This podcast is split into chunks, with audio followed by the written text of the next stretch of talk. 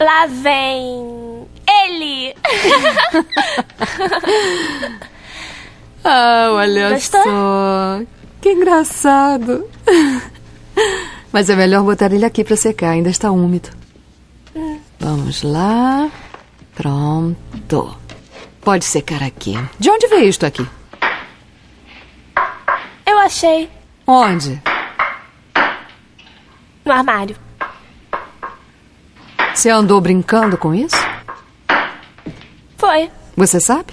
Eu te mostro como. Espera aí, precisa de dois. Não precisa, não. Eu sempre faço isso. Ah, é? Então vamos nós duas. Ah. Não quer mesmo que eu brinque, né? Não, eu quero. O Capitão Howdy aqui disse que não. Capitão o quê? Capitão Howdy. Quem é Capitão Howdy? Sabe, eu faço as perguntas e ele dá as respostas.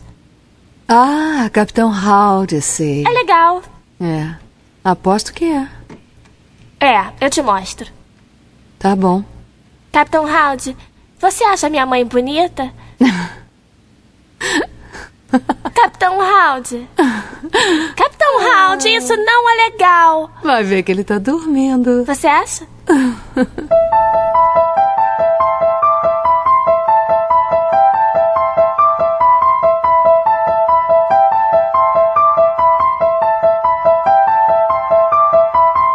Sejam todos muito bem-vindos ao Livrocast 66. Meu nome é Marcelo Zaniolo e o que parecia uma manhã era o início de uma noite sem fim. Eu sou a Raquel Mores e Deus não está nessa sala. Cacete, eu tô começando a ficar com medo, eu quero ir embora, tchau. Ai, meu Deus do céu. Deus não tá na sala. Bom, eu tô no quarto, então tá tudo bem. meu Deus. Vai, Jean, vai, vai. E aqui é o Jean e é você, Satanás. A melhor frase de abertura do século. Foi, foi horrível, tá? Foi horrível, mas não dá pra fazer de novo. Não, não tem como. O podcast é assim, tu falou uma vez, já era. Eu sou Domenica Mendes e eu só quero saber uma coisa. Na luta do bem contra o mal, vocês acreditam em alguma coisa? Porque eu acho que nem o cara que escreveu o segundo livro acredita em alguma coisa. Pois então, né? Tem outros livros, vamos conversar sobre eles também. Bem, eu sou Andrei Fernandes e já me pediram para ensinar a fazer um pacto com mochila de criança. Peraí. Como assim? A mochila era o objeto para você fazer o pacto ou a mochila era com o pacto? Do tipo, você é mochila para sempre durante toda a eternidade em todos os planos espirituais? Exa exatamente, essa segunda opção aí. Mochila de criança, for the win. Uou, eu sei que material escolar é caro, né, gente? Mas, pô, maneira aí, né? Você já foi numa loja, já viu quanto é que custa uma mochila de criança início de janeiro? Você não tem ideia. É coisa do diabo, né? Sim, é o que eu tô falando, é caro, né? Mas, poxa, a crise tá mouse, né? É bom aí que você usa a mochila como quiser a partir daí, né? E pra comemorar o episódio de número 66, eu sei que faltam seis ali pra fazer o 666, mas enfim, você finge que ele tá ali no título. Nós vamos falar hoje de terror, e não apenas de um livro, mas de duas obras, né, que misturam realidade com ficção. Hoje falaremos do livro O Exorcista, de William Peter Blatt, que aí sem dúvida um dos, dos clássicos, né, do gênero, não só de livros, mas filme também, e de Exorcismo, de Thomas B. Allen, que é um, um relato assustador aí, e de um caso real, supostamente real, de possessão demoníaca. Então, terror, sustos, possessão, exorcismo, fé, religião, ciência e muito mais agora aqui no Livrocast.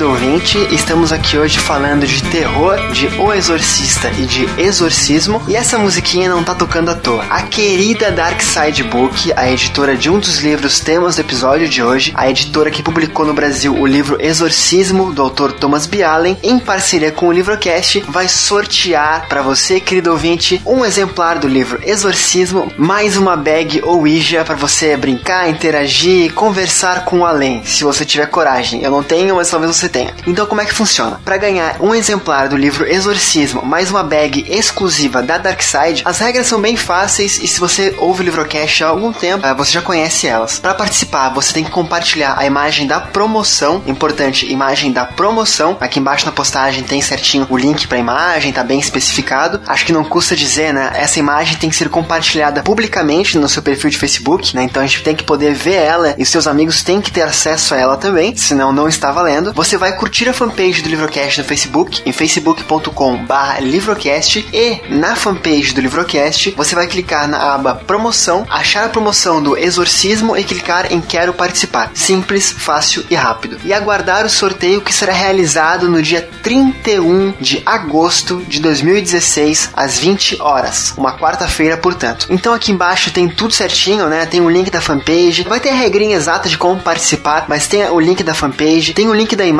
que você vai ter que compartilhar e tem a data do sorteio para você ficar bem atento aí. Não deixe de participar. O tema de hoje é terror e como sempre, a Darkside, a queridíssima Darkside, está prestigiando o Livrocast e presenteando você, ouvinte. Regras aqui embaixo, boa sorte e, enfim, boa brincadeirinha aí com a tábua. Enfim, amém.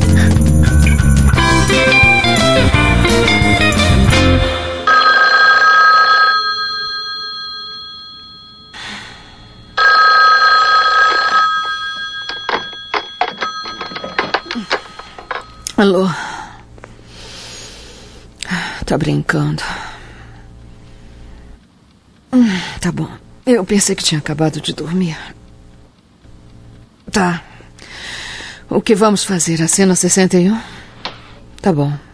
Ah, lembra pra Flor deixar o cinto azul. Tá, tá bom.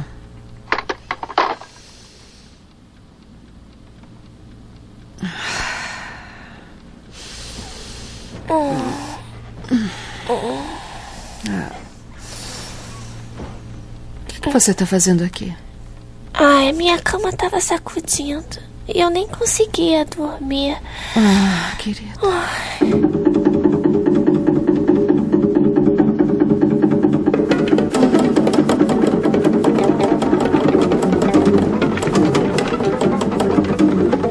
É, acho que ficou bem claro, né? Até no título e na introdução ali, porque que hoje a gente vai falar de dois livros e não só de um ou de outro, né? O tema é terror e as obras, elas têm tudo a ver uma com a outra. O livro Exorcismo, em tese, fala de um caso real e o livro Exorcista, em tese, transforma esse caso real numa ficção. A gente vai falar dos dois livros, falar dos dois autores, falar bastante coisa sobre isso, né? Importante falar que Exorcismo é da editora Darkside Books, do, do autor Thomas B. Allen, e nós falamos desse livro junto com o Andrei, também tava lá no JPC Cast 34, então o link tá aqui embaixo na postagem, enquanto O Exorcista é da editora Nova Fronteira, do autor William Peter Blatt. E, enfim, acho que todo mundo já viu o filme, ouviu falar. Eu não quero proibir nenhum convidado de dar spoiler, tá? Se puder evitar o final do livro, o fim do filme, etc., agradeço. Mas acho que é normal a gente falar uma coisinha mais avançada ou menos avançada, então o ouvinte esteja avisado. Todos de acordo, eu ia perguntar isso mesmo. É, Essa é a hora que o ouvinte também responde todos de acordo, a gente segue a gravação. Então vamos lá. Ah, são dois livros e eu quero saber quem de cada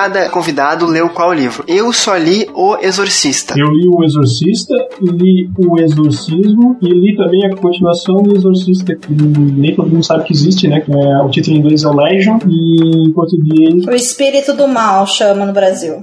Isso, é um título de sessão da tarde, o Espírito do Mal. Eu li o Exorcista, né? Que foi gerou depois o filme. Mas eu também conheço o caso que acabou gerando tanto o livro quanto o filme. Então eu tô bem preparado. Aliás, né, o Exorcista é o único livro que o Andrei leu na vida dele, né? Porque ele veio três vezes aqui no Livrocast, as três, as três vezes ele falou de Exorcista. Olha só, mas é porque as pessoas me chamam no contexto de terror. E, pô, eu tenho que indicar um livro bom de terror e. é, o problema não é comigo, o problema são as pessoas que me, sempre me chamam pro mesmo tema. Essa Olha aí, ó. Ok, ad- admito a culpa. Vamos mudar isso, mas não hoje.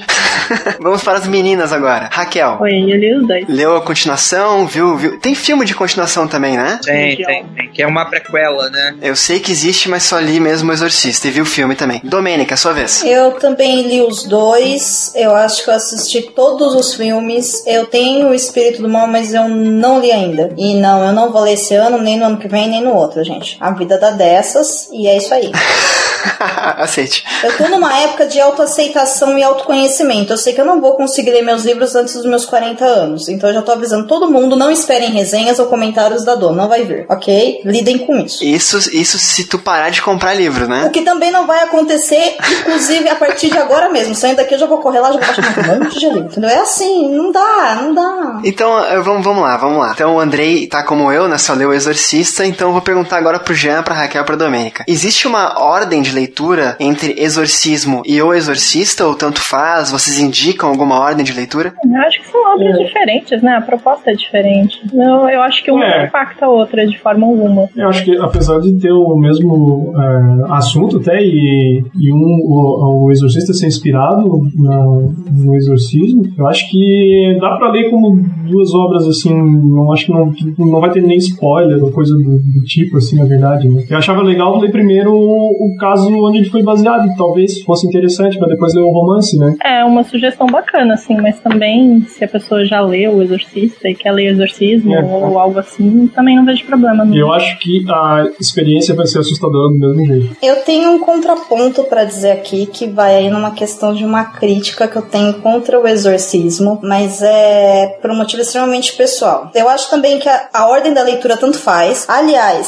se você quiser primeiro ver o filme, se é que você não viu ainda, pelo amor de Deus, né? Como não viu, né? A não ser que você seja um cagão, né, Marcelo? Eu, É, eu. Conseguiu fugir disso, caramba, né? Nem eu fugi, cara, nem eu fugi. Todo mundo já viu a Linda Blair lá vomitada, gente, né? Não tem nada demais. Vamos lá, toca a vida. Halloween tá aí pra todo mundo todo ano. Mas assim, o que a gente tem que ter em mente é o seguinte: estilo de linguagem são absurdamente diferentes. O Exorcista, ele é um romance, né? Então ele é um livro de literatura, ele é uma história, tem cenários, personagens, o contexto, tarará. Ele dá um cagaço da porra. Ele é assustadoramente assustador. E assim, não dá pra você ler em ambientes fechados ou à luz de velas, pelo amor de Deus. E nem é por causa da sua visão, é porque dá muito medo mesmo. O Exorcismo, que é esse, esse relato, né, desse jornalista, ele já é escrito numa linguagem jornalística. Então, é um saco de ler. Eu achei chato, entendeu? Eu acho que a hora que ele ia engrenar, eu, ai, por que que tá fazendo desse jeito? Não tá escrevendo mais gostoso. É, então assim, depende do que você quer. Se você quiser conhecer a história,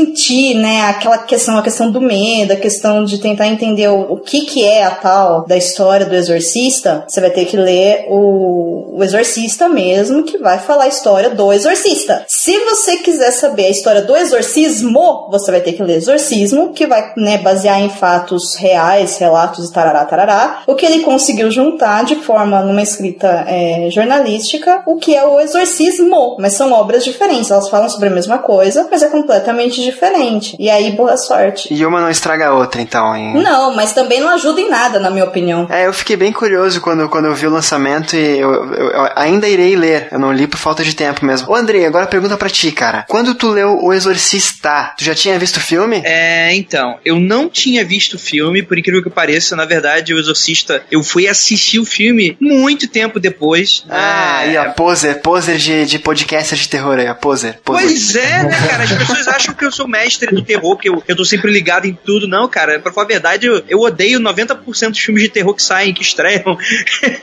porque eu acho que eles são muito bobos. é. Mas vai sair um filme da Kéfera, cara, que tu vai se amarrar de terror agora. Falou mal dos nossos colegas. tô brincando, tô brincando. Coraçõezinhos. Aqui. É, é interessante que a sua pergunta inicial do o que, que você pode consumir primeiro, eu tenho uma linha que eu acho que o ouvinte pode seguir. Eu acho que o Exorcista que gerou o filme, eu acho que ele pode ser o primeiro, porque ele é um filme que ele não tem muito a ver com o caso real. Ele só tem algumas inspirações. Então, pra comparar, pra efeitos de comparação, eu acho legal você obter a obra de ficção primeiro e depois, pra motivos de comparação, você vê a obra não ficcional. E é claro que eu sei que existem os céticos que não acreditam que isso existe, né? Nem vou entrar aqui nesse mérito da discussão, mas ele entraria como no caso de não, fic eh, de, de não ficção, já que é o relato ali do padre, né? De toda a investigação que ele fez. E por ser, quando você entra com isso na cabeça de que ele é um livro de investigação, ele é um livro documental, é, eu, eu já fui um pouquinho diferente da Dominica. Eu acho que, pra mim, ele, ele serviu. Pra mim, ele serve melhor porque, pra mim, embasa mais a quantidade de informações na época. Porque às vezes no livro de ficção, ele é legal, ele é divertido, ele entretenimento, você se diverte, tá lá bacana. Mas o jornalístico você tá ali para querer saber o que aconteceu, mesmo que às vezes pode não acontecer da maneira como você queira. Por exemplo, tem muita gente que sairia decepcionada se no fundo, no fundo, depois do final do livro descobrisse que é grande chance de ser mentira. Mas por um efeito jornalístico da coisa, eu curto. Eu, eu basicamente curto. Então eu faria essa coisa de é, ler o livro do Exorcista, ver o filme e logo depois pegar o Exorcismo pra ver o que aconteceu ali no caso real e fazer esse efeito comparativo. Eu achei que tu ia falar e logo depois ir pra missa, alguma coisa assim, mas tudo bem. Vou falar, eu vou falar uma parada. É, eu não quero, não quero, não quero me gabar nem nada disso, não, mas eu acho bem leve, de verdade. Eu não acho, eu não, Ah. não acho assustador assim, cara. É que eu tenho uma, uma relação com o filme, cara. Eu vi o filme antes de ler o Exorcista e foi aquele filme que eu não consegui chegar na metade dele. Aí eu parei. Aí passou uns três anos, tentei de novo, cheguei tipo em dois terços, parei. Aí quando saiu aquela versão do diretor, eu acho que tinha cenas cortadas e o caralho é quatro, aquela cena maldita da guria de costas na escada, aí eu parei de novo. Ah, assim, cena é a- fantástica. eu achei muito foda porque ele é pior que o filme, cara. É mais pesado, a meu ver, assim. Mas enfim, já, eu já, vamos, já vou entrar em detalhes, né? De um modo ou de outro, reitero, ouvinte, vai ter spoilers involuntários até. Não me incomodou, porque eu já tinha visto o filme e li o livro, e eu acho que também não vai te incomodar, porque muitos já sabem o final, ou um pouco da história real. Ah, antes do livro ainda, uma coisinha só rápida, né? Como sempre aqui no Livrocast a gente fala de, de biografia de autor. São dois autores, então vai ser uma coisa mais rápida hoje. William Peter Blatt, né? Nasceu em Nova York em 28, 1928, é ainda vivo. Ah, ele escreveu O Exorcista, que é o maior sucesso dele disparado, né? Ele tem outros 10, 15 livros mais ou menos, e ele também fez o roteiro do filme, né? Que é o filme produzido pelo O Exorcista, pelo William Friedkin, né? E ele também é roteirista de outras obras e, e dirigiu alguns filmes também, se não me engano. O Thomas B. Allen, que escreveu Exorcismo, é também é estadunidense, também é americano, nasceu em 29 e também tá vivo, é jornalista, então tem muito essa carga que a Domênica mencionou, de uma escrita talvez mais técnica, né? Mais jornalista, mais fatos, mais datas, mais, enfim, relatos, etc. Ah, o Thomas tem mais de 40 livros publicados sobre política internacional, história, guerra, espionagem, bastante coisa, né? Mas como o tema do cast de hoje não são os autores em si, sim os seus livros, né? Vamos entrar aí nesse mundo de exorcismo barra exorcista.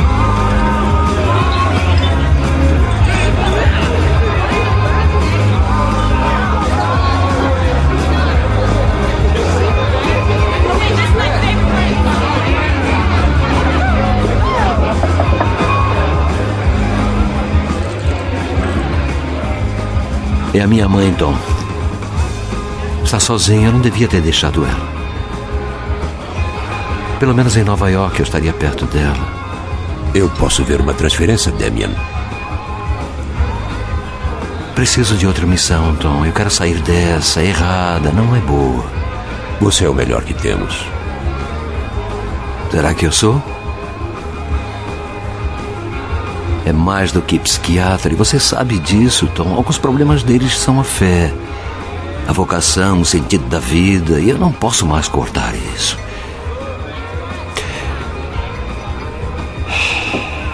Preciso sair, eu não sirvo. Acho que perdi a fé, Tom.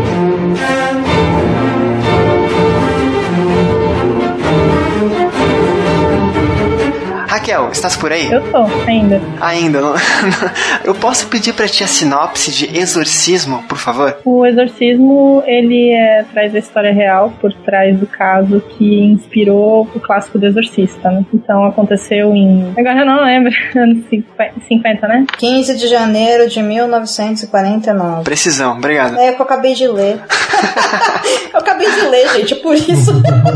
Então a, traz a história real que aconteceu em 1949, no início do ano. E ele narra, o livro em si, ele narra em bastante detalhe tudo o que aconteceu com um rapazinho, que até no livro cita que o nome foi alterado para preservar a identidade dele, mas no livro se chama Robert Manheim. Ele tinha. Ele é bem jovenzinho, tinha uns 14 anos, né? E ele gostava de brincar com uma Ouija, que na verdade foi presente de uma tia dele. Tia Sempre dele. essa maldita Ouija, né? É, sempre tá pertinho, né? Inclusive tem na capa do livro aqui do Exorcismo, eu não pegava nem na mão aquela, aquele negócio lá. Lado. Vai que, né? Vai que ele começa a dar alguma mensagem. começa a fazer umas paradas loucas. É. E aí esse menino começou a brincar com essa Ouija por influência da tia e foi onde as coisas começaram a desandar. Logo depois a tia faleceu e tal. E aí acredita-se que ela também tentava se comunicar com o rapaz através dessa Ouija. E então Thomas Allen ele teve acesso a esses diários dos padres que conduziram o exorcismo. Foi uma parada que durou não uma semana, não duas, mas três, quatro meses. E esse diário, inclusive, tá no final do livro como um adenda, todo, todo o material na íntegra, a princípio, né? Vale frisar Sério? que ele não é fotocopiado, ele é transcrito em texto. Então, a gente pode acreditar aí que alguma coisa foi, foi retirada, foi, enfim, mantida talvez em segredo ainda. E é isso, é um livro que ele é considerado um dos mais completos relatos mesmo de exorcismo. E a Igreja Católica tenta não trazer isso muito à tona, mas ainda assim é uma obra que não foi desmentida por eles. Esse livro, ele é separado em partes, alguma coisa assim ou não? É, ele tem a, toda tem o prefácio, tem toda a parte em que o Thomas Allen ele ele não romanceia isso de forma nenhuma, tá? Mas ele tenta contar isso de uma maneira jornalística, óbvio, mas assim, ele tenta preencher todas as lacunas que podem ficar em branco através desse desse diário. Então ele reproduz a história dia a dia, praticamente. E aí no final tem um adendo que é o diário do exorcista e uma nota do autor também comentando todas as fontes e as escolhas dele, né, nesse nessa história. Mas o diário do exorcista é uma terceira parte, digamos assim, que é um complemento do livro. A Domênica falou então que ela achou meio, trun... meio não truncada, mas não gostou tanto de ler esse livro quanto gostou do outro, né, do, do Exorcista. Como é que foi pro Jean e pra Raquel, assim? Foi tranquilo? Tem pontos altos que vocês querem ressaltar? Alguma coisa assim? Eu concordo um pouco com a Domênica, assim, em algumas partes eu achei ele um pouco maçante, assim, porque, hum, assim, é, pra mim parecia que tava um pouco é, dando uma valorizada, assim, sei lá, enchendo linguiça, alguma coisa assim. Mas é, é interessante, como o Andrei falou, se tu lê ele com, já, assim, esperando uma coisa, uma reportagem ou um documento, alguma coisa assim, é interessante. Eu acho que eu fui muito na pilha do Exorcista, assim, achando que eu ia encontrar um, um romance, um negócio, sei lá, um Altas Aventuras dessa turminha pesada, alguma coisa assim. E aí acabei me decepcionando um pouco nesse sentido, né? Mas não que o livro seja ruim. Sim, enfim, eu achei, mas eu achei legal, assim, achei que um documento, assim, bem válido, assim, bem complementar é, à outra obra, né? É, eu acredito que ao longo do livro, justamente pela proposta jornalística, tem coisas que são repetitivas, tem coisas que podem parecer maçantes, mas justamente porque ele está contando o dia a dia dos padres tentando exorcizar o moleque. Então, assim, É, eles exato. não iam lá uma vez por mês, entendeu? Eles iam todo dia, eles viravam à noite com o garoto, quando, quando todo o fenômeno começava a acontecer, até o início da manhã, quando tudo parava. Então, não foi uma luta de uma vez por mês que eles iam lá visitar o rapaz. Realmente era uma coisa diária. Como a proposta do Thomas B. Allen é realmente trazer isso, então sim, tem partes que são mega repetitivas. Para mim, o ouro da história é momentos-chave de possessão ou de, enfim, da, das tentativas de exorcismo e também as orações de exorcismo que ele traz muita coisa em latim. Acredito-se né, que seja verdadeira, eu não, não sou ninguém para comprovar isso, mas assim, a, toda a curadoria de trazer essas orações na íntegra, assim, achei, achei bacana. Para mim é uma das coisas mais legais que tem no livro. Dá medo, então, esse livro? Velho, eu vou te dizer que tem uma parte ali que eu fiquei ligeiramente abalada. Porque, assim, independente da sua fé, sendo verdade ou não, se foi um transtorno psiquiátrico, se foi possessão, aquele moleque sofreu pra caralho. E tem uma parte em particular que é, que é relacionada ao batismo dele, que, assim, eu fiquei bem bolada, vou dizer pra você. Fiquei tensa. É, tem, tem uns trechos que dão um mal-estar, cara. O negócio é, é tenso, assim, principalmente por, pelo sofrimento do menino mesmo e o terror que, que passa naquela família, né, cara? É bem, bem complicado, assim, o que ele descreve ali. Eu, pelo menos, Tá, o- eu leio sempre de uma forma empática, né? Então, assim, mesmo que não seja um romance e tal, pô, é um relato de um caso. E você olhando tudo que a família passou e tudo que o moleque falava e Sim. fazia durante aqueles períodos em que ele tava com o demônio no corpo. Então, tipo, isso foi, foi bastante forte, assim. Acho Sim. que Você saber que aquilo supostamente aconteceu tem um peso, né? Quando É. você tá lendo. Isso. É diferente de uma ficção que, É. construindo ali o ambiente da ficção, você fica com medo. Mas quando. É igual filme. Você começa o filme e tem aquela mensagem: esse filme foi baseado em casos reais, tu já você fica. já cola na parede, né? Ai meu Deus, ele pegou uma xícara pra botar chá. Meu Deus, que medo. Cara, a Dark Side vende um livro assim, né? Fala que se a ficção é tão assustadora, imagina a realidade, né? E vende isso como realmente livro jornalístico, de fato. Apesar de ter gente que às vezes não, não percebe isso. Eu, quando eu lancei a resenha, muita gente falou: Nossa, eu não sabia que era um relato jornalístico, achava que era um romance. Mas em momento nenhum falou que era um romance. Não, na verdade é o que eles estão falando, né? O, o Thomas ele fez esse conjunto de relatos, fez um estudo, porque ele teve acesso, na verdade. Bom, é que assim, começa a história assim, exatamente, vai, entre aspas. O Peter Blatt, quando ele fez a obra escrita O Exorcista, ele fez a partir de, um, de uma reportagem que ele viu em um jornal, onde esse jornal falava de um caso de um exorcismo que aconteceu com uma criança num lugar X lá, que agora eu não lembro se é Washington que aconteceu. Né? Então, ok. Então isso chamou a atenção dele e ele, né, teve lá acesso a algumas fontes, escreveu a obra O Exorcista, que é essa obra que a gente conhece tanto no livro quanto no, nos filmes, né, na saga O Exorcista, e ele fez de uma forma fantasiosa. Então, uma das coisas que ele fez foi justamente é, transformar o protagonista, né, que ele é chamado de, de Rob no, no Exorcismo, para Regan, que é a, a menininha lá que é interpretada pela Linda Blair no primeiro filme. É, todo esse jogo era óbvio, né, para esconder, para proteger a identidade, evitar que a mídia caísse em cima e tudo mais. É óbvio que deu super errado, porque o Exorcista ele é uma obra que chama atenção desde quando ela foi lançada, tanto no papel quanto no cinema. Quando a gente lê o, o Exorcismo, a gente tem um pouco mais essa imagem que, teoricamente, no meu conceito do que é baseado em fatos reais, deveria ser é, um pouco mais científico, mas aí que acontece? Entre a minha formação né, acadêmica em história, então o que me incomodou foi justamente por causa disso, né? Ele, ele coloca a forma realmente uma coisa jornalística, não é, não me incomodou por ele ser repetitivo, me incomodou porque eu acho que normalmente jornalistas eles tentam romancear o que não precisa ser romanceado e dão muitos dados das quais não me interessa muito enquanto leitora. Mas para curiosos e céticos e tudo mais, pode interessar. Isso é uma dificuldade que eu tenho e que não é universal. Tem cama balançando, tem vômito, tem cabeça 180 graus, um milhão de graus e. Então, tem mais ou menos. Tem a parte, entre aspas, que seria a real disso tudo, né? A gente tem as manifestações é, paranormais do. É, que no início, inclusive, eles acham mesmo que é uma, uma interferência de um poltergeist na, na vida desse menino, né? A partir dessa tia super louca doidona que, em vez de levar o moleque para jogar bola, me dá um tabuleiro de Ouija pra ele, cacete. Como assim, tia? Né? Que porra é essa, tia? Como a gente lá no Mundo Freak, a gente sempre acaba citando esses casos, é uma curiosidade que lá fora não é muito prático aqui no Brasil, apesar de já ter tido alguns casos. Mas lá fora, a tabuija, ele era considerado um brinquedo, até hoje. Você pode comprar do tipo, ah, é, é, aqui no Brasil, inclusive, lançou uma versão do tipo, fale com seu anjo, para sair menos macabro. que pariu. Legal. Esses brinquedos, eles são realmente considerados para criança, assim. Porque, tipo, você, vamos lá, né? Eu não sei se as pessoas acreditam realmente que você pode se comunicar com os mortos ou alguma coisa nesse sentido, mas muita gente não acredita, que é só brincadeira. Coloca lá, você vai falar de brincadeira. Mas fica aí a curiosidade, porque não era nenhuma tia satanista que deu brinca pro moleque, não, era realmente. Não, é óbvio que não, mas o próprio escritor, quando fala isso, ele fala que ela deu porque ela gostava, ela acreditava no, no entre aspas, no espiritismo, ela era espiritualista e ela acreditava que ela poderia se comunicar com o espírito. Isso tá no livro, não sou eu que tô falando. Então esse caralho dessa tia aí, pelo livro, deu pro moleque falar com os mortos, cara. Tá no livro isso aí, entendeu? Então pra mim essa tia é muito louca. Às não. vezes ela, ela é daquela filosofia, é, o perigo tá nos vivos e não nos mortos. Vai saber, né? Os mortos já não levantam mais, mas teoricamente entra no corpo do seu sobrinho, né? Ou não, porque o demônio nunca morreu. Enfim. Deixei uma imagem aí pra vocês do Fale com seu anjo. Um Fale com seu anjo. Vamos fazer um Fale com Pazuzu.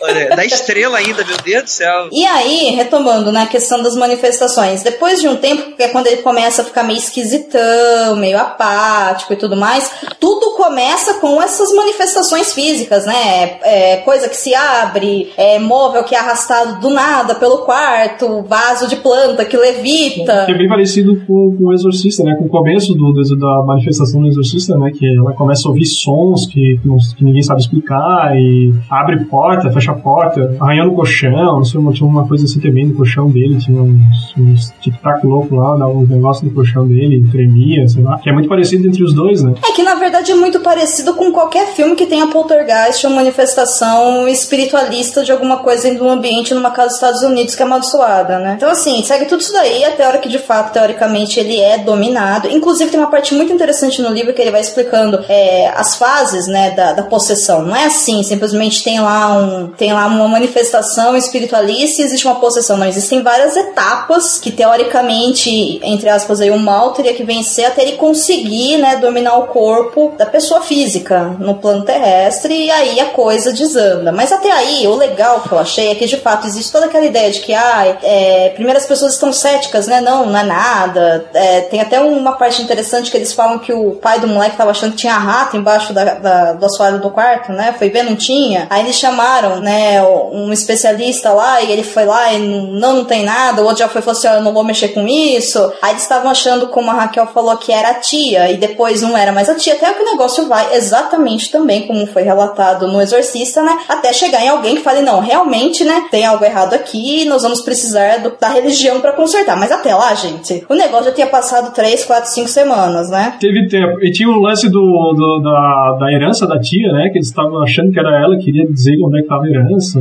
coisa assim. É, porque a tia tava tentando se manifestar com ele para falar da herança que acho que ela não queria deixar para ninguém, umas coisas meio loucas assim, sabe? Eu, gente, o demônio, me mostra só o demo, tá ligado?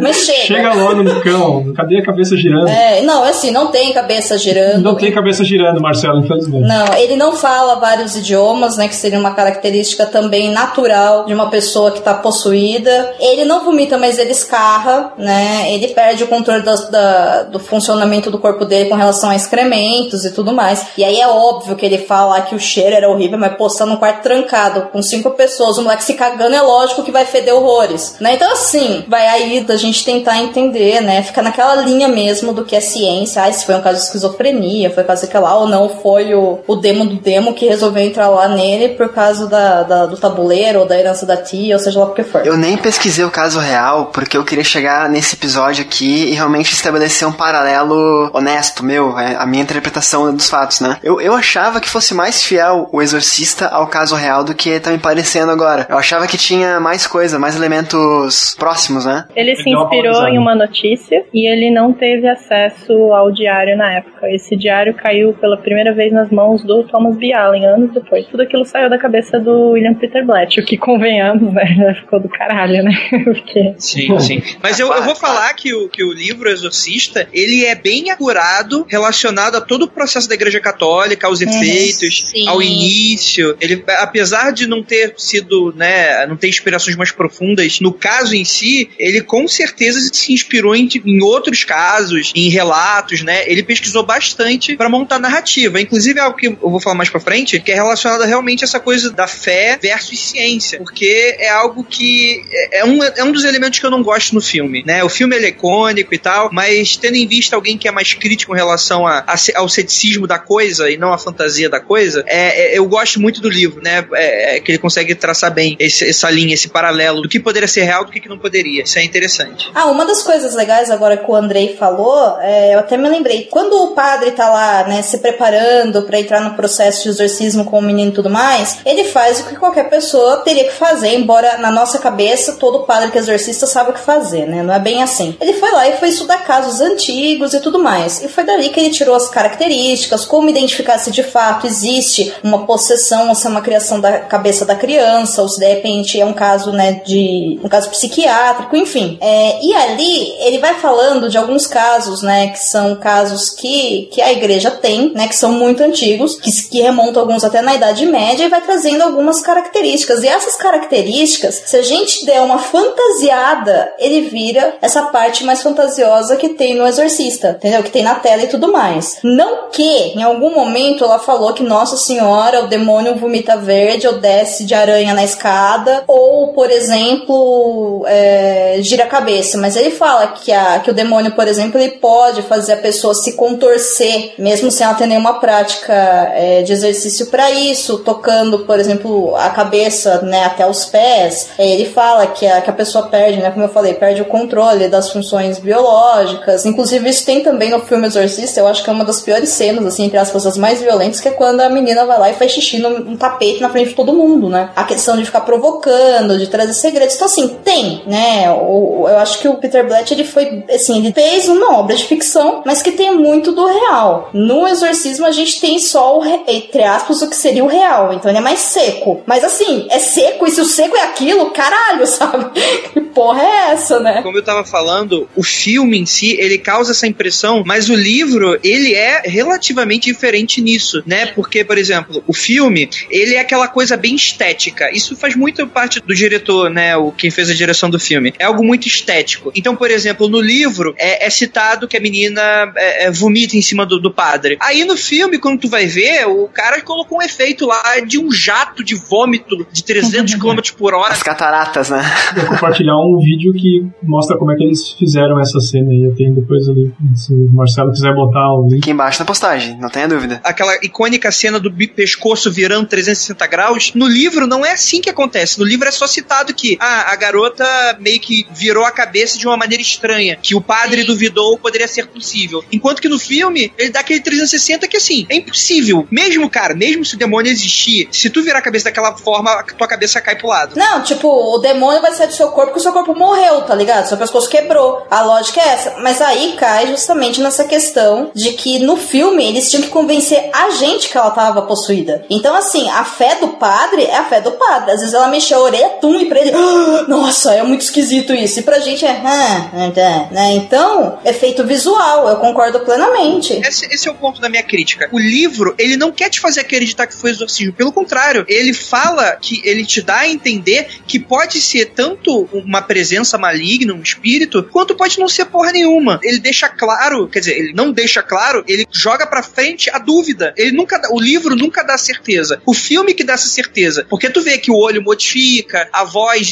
começa a ser dublada por um homem, tu vê que aquilo não é natural, né? Que aquilo é artificial, foi feito efeito. Já no livro, tudo que acontece tem uma explicação científica e o próprio padre, o padre Carras, ele é muito cético. Ele mesmo fala, a igreja católica hoje em dia, ele, ela não pratica tantos exorcismos assim, principalmente para não virar chacota. Então você precisa ver muito bem. Até mesmo situações de telecinese é citado como algo que poderia ser cientificamente comprovado, apesar de não entendível ainda pela ciência. Isso pode parecer loucura pela pessoa que está escutando aqui agora, mas é citada a questão de energia telúrica, que a ciência na época da parapsicologia estava estudando, que poderia ser possível, mas as pessoas não entendiam. Até isso tem uma explicação no livro, né? Então ele divide muito. Você pode ler o livro achando que não aconteceu nada, que foi só sugestão, o poder da sugestão. Foi uma menina traumatizada com a separação dos pais e aquilo ali é só poder da sugestão. Ou você pode realmente acreditar que aquilo é uma entidade sobrenatural. Eu acho que é essa que é a beleza do livro. E o filme mata isso um pouco, porque fica tudo muito jogado na sua cara, fica tudo muito monstruoso, tudo muito sobrenatural. E no livro não é bem assim. Sim, eu concordo em número, gênero e grau, cara. Inclusive, quando eu li o, o Exorcista, uma coisa que me chamou muita atenção é toda a parte de tempo que demora até de fato a mãe da menina, né, entrar em pinel de fato com essa questão espiritual e pedir ajuda para um padre para realizar o exorcismo. Porque como a nossa a nossa cultura, né, de terror e de horror, ela é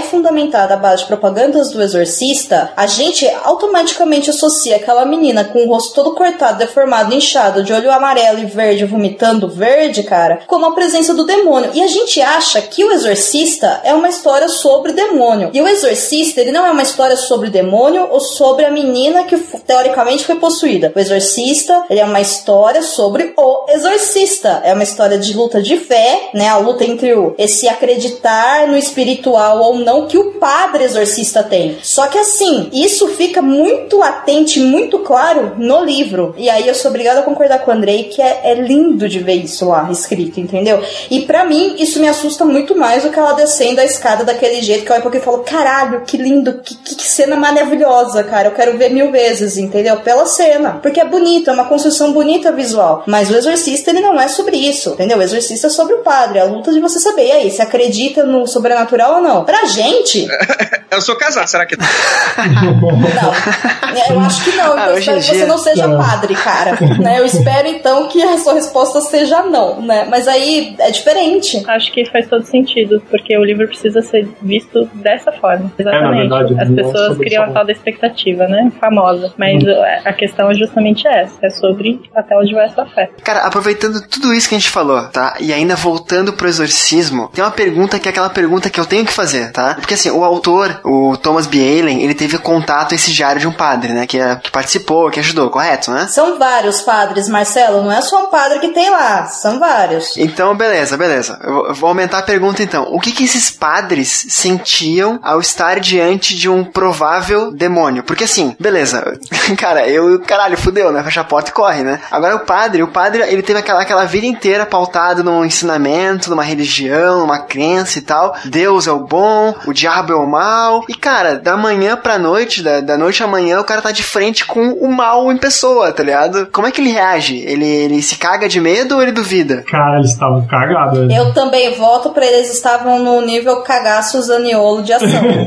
Porque assim, é, nós, acredito, eu vou falar por todos nós aqui, né? A gente se depara com uma situação dessa, se não for de noite sozinho em casa, tu vai pensar, não, porra, foi vizinho, aconteceu tal coisa, isso aqui é um barulho, um rato, uma, vai tentar racionalizar, né? Um padre que tem a, a vida inteira envolto em, em, crença, em que tem essa propensão a acreditar, cara, eu imagino que ele tava borrado, né? Eles estavam borrados. Então, na verdade não, porque o padre Carras, ele era um padre que ele tava perdendo a fé dele, né? Ele tava questionante com relação à sua fé. Inclusive, é algo bem interessante porque a situação do exorcismo mesmo, ele acontece no final do livro. Tem algumas sessões antes, mas ele começa bem lá pra frente, muito na frente. Quem faz não é nem o padre Carras. Então você tem a situação que são dois padres. Tem o padre Carras, né, que conhece a mãe, começa a conversar, que tem aquela. toda essa discussão é ele que, tá que traz, né? Pô, será que isso é verdade? Será que não é? Sim, isso, isso no livro, no romance, né? Mas e na, e na vida real? E na, na no, no, no exorcismo? Cara, visivelmente, assim, a palavra que mais define eles é cansaço, porque eles não podiam falar na igreja deles, alguma coisa assim, enfim. Nossa, isso foi muita sacanagem, né, cara? Não é que eles não podem falar, eles foram. Esses padres específicos, eles foram proibidos por seus superiores de falar que eles estavam em processo de exorcismo. E eles tinham que fazer o exorcismo e tinham que cumprir com as obrigações da paróquia. Porra, mano! Eles tinham que manter o segredo. Né? E à noite eles iam pra casa do rapaz e faziam uma sessão de exorcismo que ia mais ou menos das 8 da noite até as 7 da manhã. Então era uma dupla jornada, eles estavam visivelmente cansados,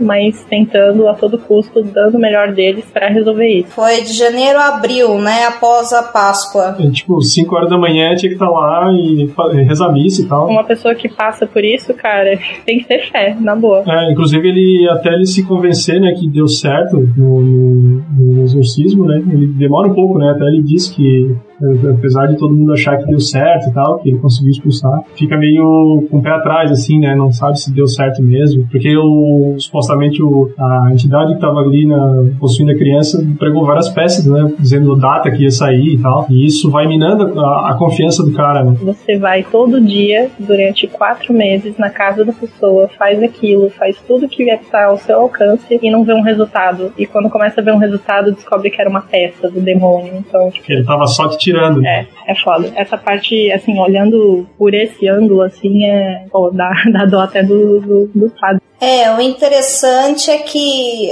é, o, até ele, né, realmente se entregar, digamos assim, essa é a minha interpretação, né? Até ele se entregar de fato ao processo do exorcismo, ele tinha que ter provas de que existia realmente uma. Não é bem uma entidade, porque eu sei que quem vai ouvir isso daqui pode ser de alguma religião e demônio não é entidade. Isso é ofensivo para algumas religiões, né? Mas poderia ter lá o capiroto, numa linguagem universal aí, né? Poderia estar lá o, o tio lá dominando o menino, ou não, e ele tinha que ter provas disso ele não pode iniciar um processo de exorcismo se não existir a possessão demoníaca. Então, até ele conseguir provar isso, se convencer disso, o negócio foi evoluindo. E cada vez, né, tinha vários. É, eu não cheguei a ler o diário dele que tem anexo ao livro, então eu não sei se em algum momento tem alguma algum trecho onde ele fala, por exemplo, ah, nós acreditávamos que ele tinha ido embora ou não. Então, assim, eu não sei, né? Mas no livro tem vários momentos que o autor coloca, por exemplo, ah, que aí o menino teve teve um, dois, três dias de calmaria, dois, três dias né, de tranquilidade, ele era só uma criança, ele estava consciente, e eles acreditavam que finalmente o demônio tinha saído do corpo. Agora, eu não sei se isso é a opinião do autor, ou se tá escrito lá, né, no, nos relatos que, olha, faz três dias que ele não tem nada, então a gente acha que agora acabou. Então, assim, lembra a ideia do que eu falei, da minha dificuldade de, lidar com o jornalístico? Cai nisso, né, mas eu preciso terminar de ler, talvez tenha a resposta lá. Se não tiver, eu vou morrer na na dúvida, né? Como todo mundo. No final do diário tem lá, terça-feira, 19 de abril, R foi acordado de um sono pesado e levado à capela, onde presenciou a primeira Santa Missa desde que tornara católico. Também recebeu a comunhão no anteparo do altar sem nenhuma dificuldade. Prometeu rezar 10 rosários ao longo do dia.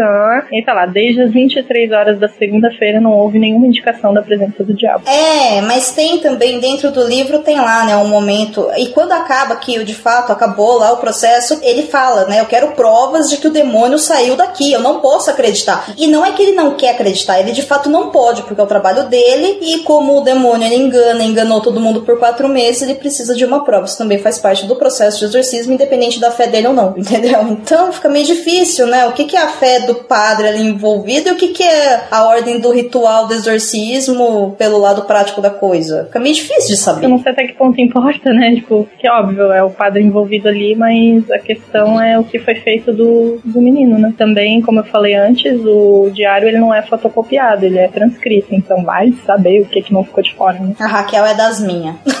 Só acredito vendo, analisando cientificamente isso daqui, ó, com luz ver ultravermelha e tudo, tá? E mesmo assim, eu não vou acreditar porque eu não tava lá pra ver. E se eu tivesse, eu tenho as minhas opiniões que vão interferir na minha análise. Você mesmo comentou antes ainda sobre o livro citar casos antigos, né? E é legal porque ele traz, assim, um resumo muito breve. Ele comenta muito brevemente sobre casos, mas já dá pra gente atiçar aquela curiosidade pra ir atrás. E tem um trecho que eu acho bem, bem legal que... Agora eu não lembro se isso tava em alguns dos documentos que foi, foram consultados e tal, mas era um depoimento de uma outra pessoa, de outro caso anterior, que diz assim: o que significa estar possuído, né? Aí a resposta do cara em uma carta para um amigo jesuíta: Acho quase impossível explicar o que acontece comigo neste período, como este espírito estrangeiro está unido a mim, sem me privar da consciência ou da liberdade interior, e ainda assim fazer parte de um segundo eu, como se eu tivesse duas almas. Sinto até que os gritos proferidos pela minha boca vêm de ambas as almas ao mesmo tempo, e acho difícil determinar se eles são produtos da alegria ou do delírio. Oh, isso é muito foda, cara. Imagina duas almas, tipo, é dor, saca? Então, é aquele negócio, independente do. É que assim, né? Pra gente, acho que até pro cast poderia partir do princípio de que, ok, aconteceu porque é o que a gente tá discutindo. Mas independente disso, tipo, a dor e, sabe, o sofrimento de todos os envolvidos ali é evidente. Eu não quero isso! Regan, meu quero. amor, é pra te Segure, ajudar. segure ela, filha, que eu vou. Segure Calma, agora. Isso. Calma. Isso. Seu canalha!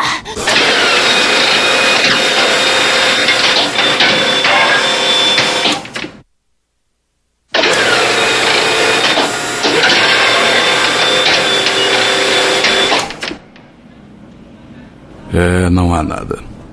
Nenhum deslocamento vascular. Quer fazer outra série? Eu acho que não. Quero examiná-la de novo. Com licença, doutor. A Chris McNeil ao telefone. Ela disse que é urgente. Você tem tempo? Ah, sim, claro. Hum.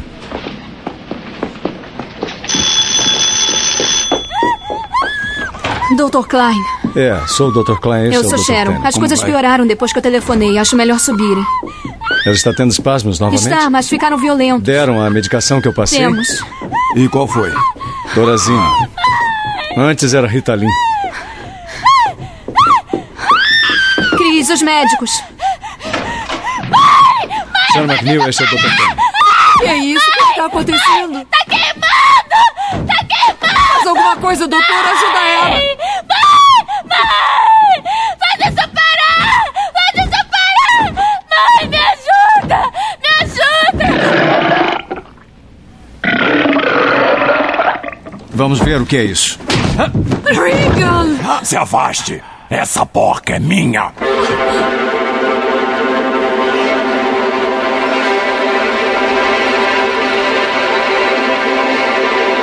Cara, eu, eu vou pedir, a gente falou bastante agora do caso real e eu quero que vocês três que leram Exorcismo continuem com esse livro em mente agora pro que vem à frente, tá? Fazendo paralelos aí e comparações, e é, é igual, diferente, enfim, fique à vontade, tá? Mas eu queria pedir pro Andrei uma sinopse de O Exorcista. É, é interessante porque o próprio né, autor, né, William Peter Blatty, ele também escreveu o roteiro, né? Então meio que vamos dizer que o autor, tanto do livro quanto do filme, ele é o mesmo, né? Que fala, né, o filme começa com uma expedição arqueológica, um prólogo, né, em que lá pro Iraque, onde que o arqueólogo e padre o Lancaster Mary, ele tá lá pesquisando sobre deuses, né, suméricos, babilônicos e inclusive ele acaba achando lá uma estátua do Pazuzu, né, que ficou tão conhecido, que seria aí um demônio dos ventos, né, o demônio, um demônio da peste. E aí o filme, ele depois desse prólogo, ele realmente começa, né, a gente tem aí o padre Carras, né, que é um jovem padre da Universidade de Georgetown, em que ele começa a duvidar da sua fé, dele não tá muito boa, e aí ele conhece a Chris McNeil, que é uma atriz que está filmando, né, uma pessoa conhecida, ela acabou de se separar do marido e tem uma filha de 12 anos, a Regan. E o que acontece é que acontece uma série de eventos e as pessoas, né, o tanto o padre, né, que começa a atender a mãe, é, eles passam a achar que tem aí um demônio, né, alguma entidade maligna possuindo a filha. O padre, de início, ele não acredita muito, mas a mãe, que a, ela é ateia, mas ela aos pouquinhos começa a se convencer devido aí aos, às evidências, né, que vão sendo colocadas, né, com a menina falando latim, né, mijando na frente de todo mundo e etc. E o filme começa a partir daí. Eu acho que essa é uma boa sinopse aí para dar um start. Prevendo a queda da Apollo, né? Que a guria prevê até que o astronauta vai morrer, etc e tal. É, ela fala que o cara vai morrer, né? Se eu fosse esse astronauta aí, eu tinha me cagado a hora que a guria fala isso. Cara, eu gosto muito desse livro, assim. Terror não é meu gênero favorito. Eu, eu sou cagão, como todo mundo sabe. Eu já li muita coisa de terror apesar disso, cara, mas nenhum livro me tocou tanto quanto Exorcista. Me trouxe momentos de terror, de pânico, assim, de eu, caralho, que cena foda. E, e não tô falando só da cena da aranha, mas em outros momentos, assim, tem uma parte no livro, no filme também, em que eles conseguem amarrar a Regan à cama. Dali pra frente, eu me acalmei, porque eu sabia que nada de errado ia acontecer enquanto eles não estivessem no quarto. Na hora que entrar no quarto, caiu a casa. Mas até lá, beleza, posso ler tranquilo. Até, até antes disso, cara, eu não sabia quando que a porra ia acontecer, assim, sabe? Eu tava louco, assim. Eu acho muito legal como o autor constrói esse núcleo familiar, né? Tem a Cris, que é famosa. Ela perdeu um filho, se não me engano, aos três anos, antes da, de ter a Regan, uma coisa assim. A família tem cacos, né? O, a, os empregados são infelizes. A, a menina. O marido sofria por ser.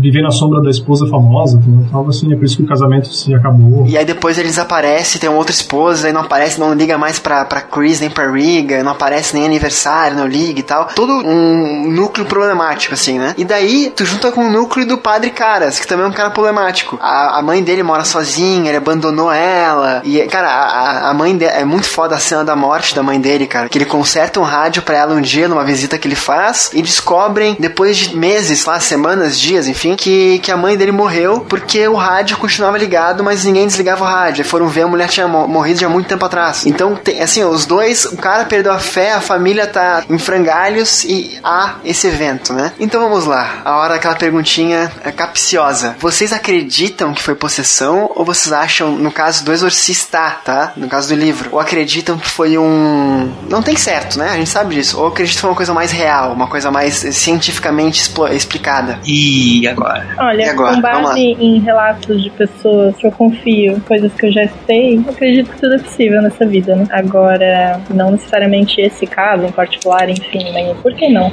É, mas tu, tu quer dizer se a gente acredita que foi real no livro, se foi realmente um- uma possessão. Eu tô focando mais no exorcismo. Bom, vamos falar de tudo aí, então. Caso de livro e caso de realidade. Aconteceu ou foi uma, uma série de fatos lógicos que levou aqueles eventos de possessão, entre aspas, aí? Eu acredito que no livro aconteceu sim, cara. Fala algumas coisas ali, é, alguns trechos que eu acredito que tenha sido realmente, né? Embora ele vá cozinhando o, leitor, assim, até pelo próprio desenrolar da história, que primeiro eles tentam uma explicação, como eu falei, o, o próprio ritual romano, né? Que é como se fosse o, manual da igreja para esses casos. Eles, ele recomenda que primeiro o, o padre elimine todas as possibilidades de ser uma doença, né? De ser uma demência, qualquer coisa assim. E até ele chegar na, num numa parte ali que ele começa até a citar que ela, conversando, que eu, eu acho genial a conversa do Carras com o demônio, assim, todas as partes, todos os trechos, cara. Eu acho muito bons. É, Assim, é, tem alguns trechos que ele tem, é, parece que ele lê do Carras, então tem coisas assim que, que eu acho que começa a fugir um pouco do, do, do, sei lá, do, do normal, assim, do que poderia ser explicado, sabe? Então, eu acredito que tenha sido, é, assim, no livro eu acredito que tenha sido realmente uma poção pelo demônio. Agora, na vida real, cara, é uma dúvida que eu prefiro manter. Se existe ou não, eu não, não faço questão de saber. tá bom. tá bom. Domênico e Andrei, vocês dois. Filho, na hora da barata voa não tem cético na sala. É só isso que não eu falo. tem, cara. É, cara, eu vou te responder sinceramente, de verdade. Eu não consigo responder. E eu vou te dizer por quê. Faz parte muito de uma posição pessoal minha que eu tenho, que é a chapa branquice, como eu chamo. Eu sou agnóstico, né?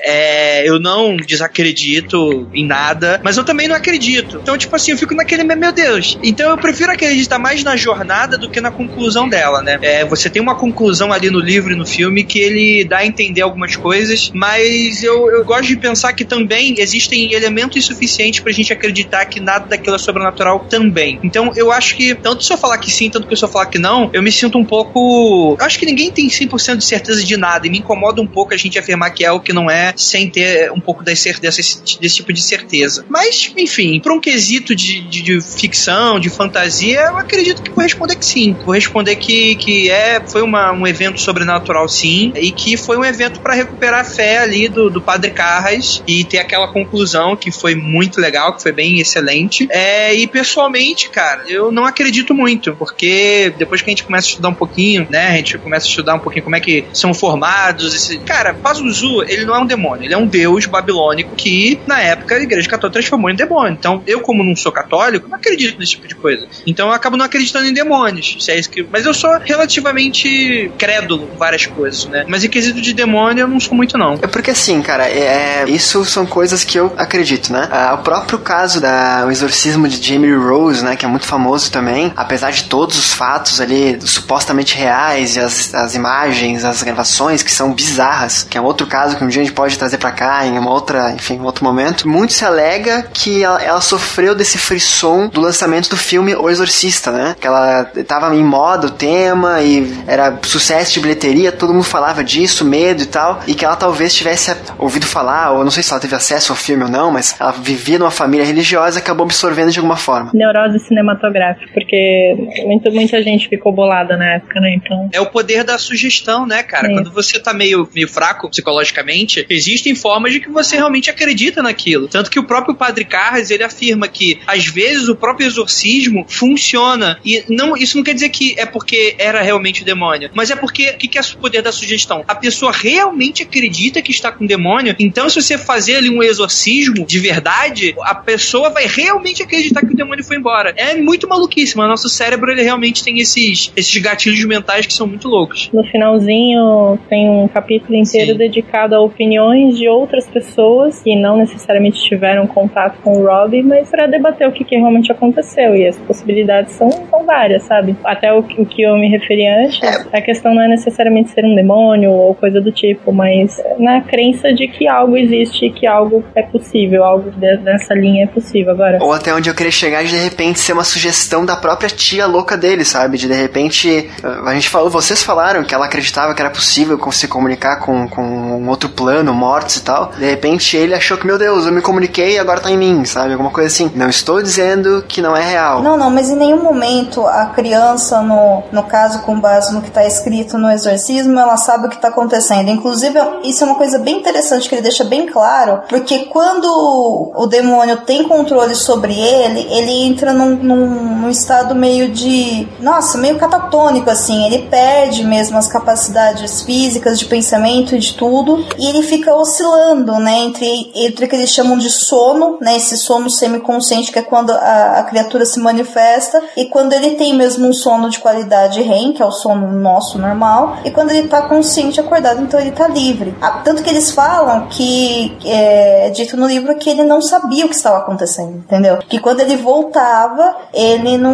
não demonstrava nenhum tipo de conhecimento sobre o que ele estava passando. Então, assim, né, fica difícil. Você perguntou se a gente acredita, né? Pô, é, é foda, mas assim, ó, pegando um pouco do que todo mundo falou e pegando também a genialidade do Peter Black quando ele escreveu O Exorcista, eu acho que pra gente definir se a gente acreditou que aquilo lá teve um caso de posição, seja no Exorcista, seja no Exorcismo, seja numa igreja evangélica hoje, seja num, é, num centro espírita kardecista com relação, não a possessão óbvia, mas com relação ao recebimento de uma entidade, seja num, numa umbanda, seja você numa igreja católica que você vai tomar lá o, a hóstia que vai estar consagrada por Deus, seja num batismo, seja onde for, independente da sua religião, isso é uma questão de fé, entendeu? E a questão da fé, ela entra em paralelo com a nossa capacidade cerebral do entendimento da fé. Existem pessoas que elas simplesmente elas conseguem acreditar, né? Se vier um padre falar não existe Deus, existe o demônio, então Deus é bom, o demônio é ruim e a vida é assim, para ela fica fácil se ela acredita nisso de forma simplificada que tudo que tem de ruim é o demônio, ponto. Entendeu? Eu acho isso bonito até porque eu fico pensando, cara, a vida dessa pessoa deve ser muito mais fácil do que a minha, entendeu? Porque eu não consigo, eu preciso entender a lógica. Não, é sério, e eu não tô brincando, eu preciso entender a lógica do negócio, entendeu? Eu já fui em vários tipos de lugares religiosos é, e eu não, né, eu não desrespeito a fé de ninguém, mas eu gosto de ver como os rituais e como as manifestações elas acontecem. E eu literalmente fico observando para ver se aquilo na minha cabeça tem alguma lógica para saber se eu não tô sendo enganada, independente se é padre, se é um satanista, se é uma pessoa numa palestra no centro espírito, se é uma entidade que incorporou no médium numa umbanda, ou seja lá onde for. Entendeu? Para você me convencer de alguma coisa, meu irmão, você vai ter que me convencer de alguma coisa. Não é simplesmente falando, olha, Domênica, existe o bem e o mal, existe o Deus e o demônio, é isso daí. Não, cara, me prova. Eu realmente preciso, né, descartar todas as outras coisas, inclusive a minha própria descrença de que você pode estar tá tentando me controlar para eu botar fé nisso. Então, assim, dentro do exorcista, sim, existiu a ideia da possessão, que aquilo lá é um livro de ficção, aquilo lá é um faz de conta, aquilo lá relata uma coisa. Se nós podemos acreditar que nós podemos ser possuídos,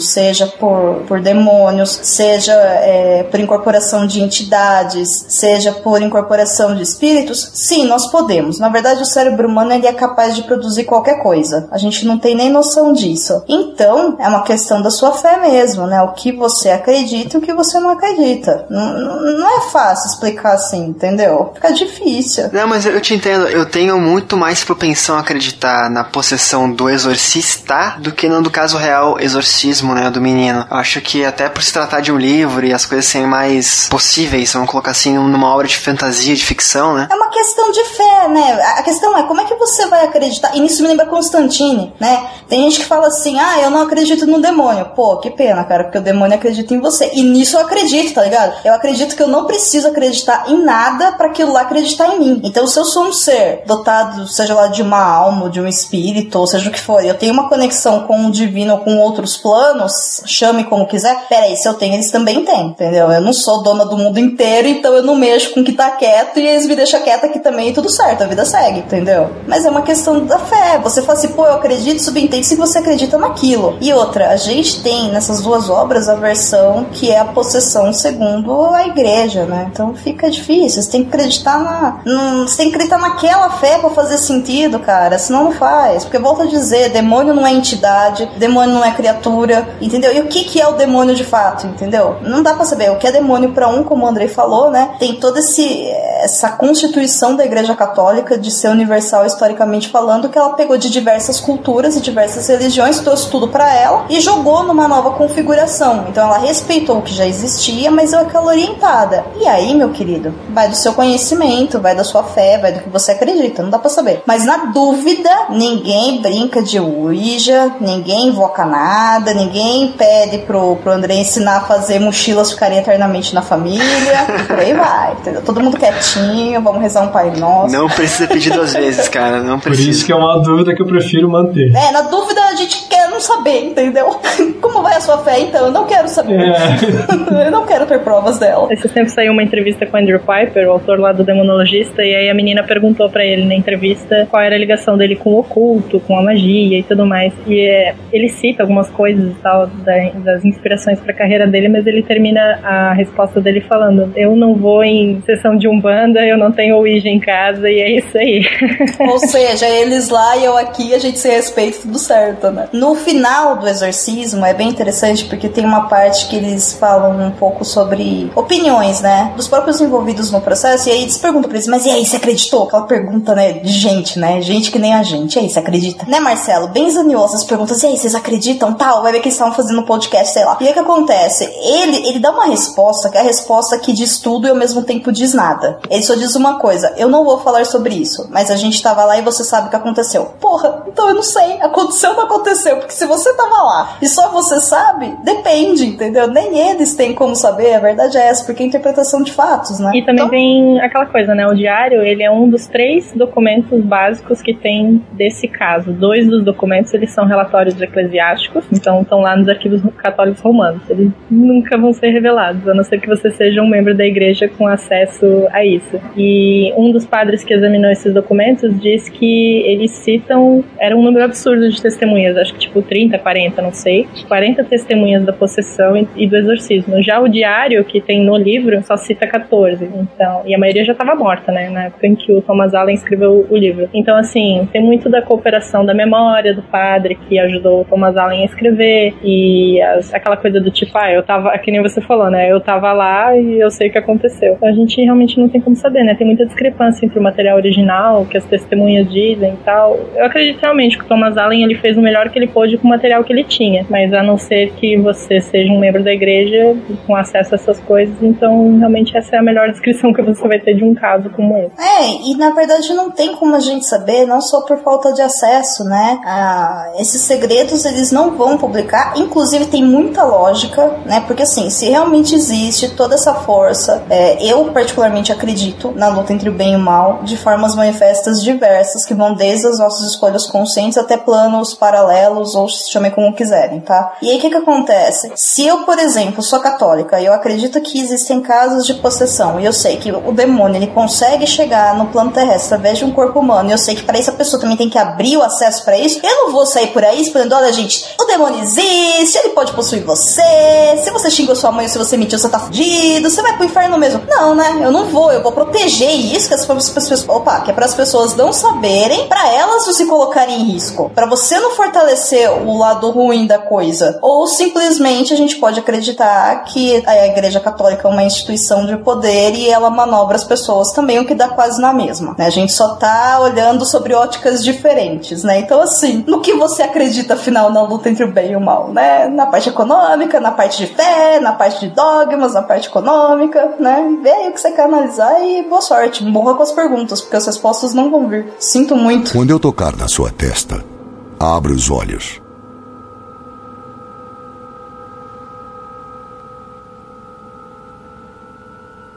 Está confortável, Regan?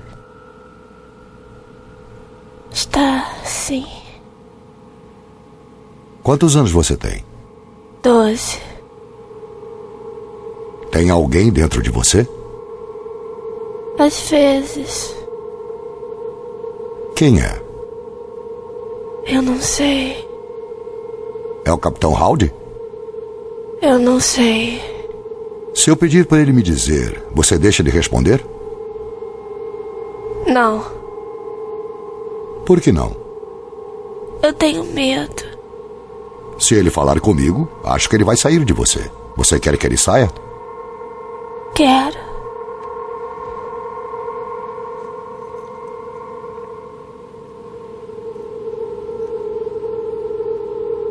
Agora eu estou falando com a pessoa que está dentro da Reagan.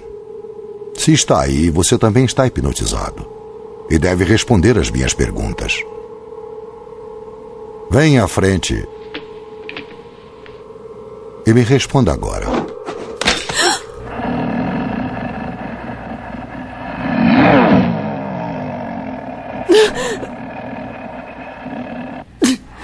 Você é a pessoa que está dentro da Reagan?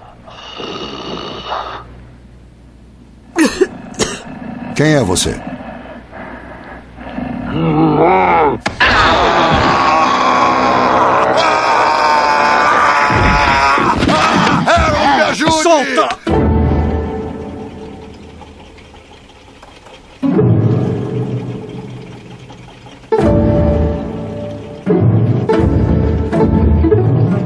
Então a gente falou aí de, de crença, de caso real, de ficção, de medo, de susto, de vômito, enfim, coisas possíveis e impossíveis, né? Que a gente não sabe se, se acontecem ou não, se podem acontecer ou não podem. Eu queria saber de vocês as conclusões finais desse episódio. No caso, quem leu os dois livros, o que acha dos dois livros, indica, não indica? E quem só leu o livro, obviamente, fala apenas do livro, do filme, fique à vontade. Começando por você, Andrei, por favor. Olha, é excelente. Eu já, pela quarta vez, eu já tô falando aqui de Exorcista. Então, fica aí a indicação. É, eu, eu acho que o filme ele é icônico.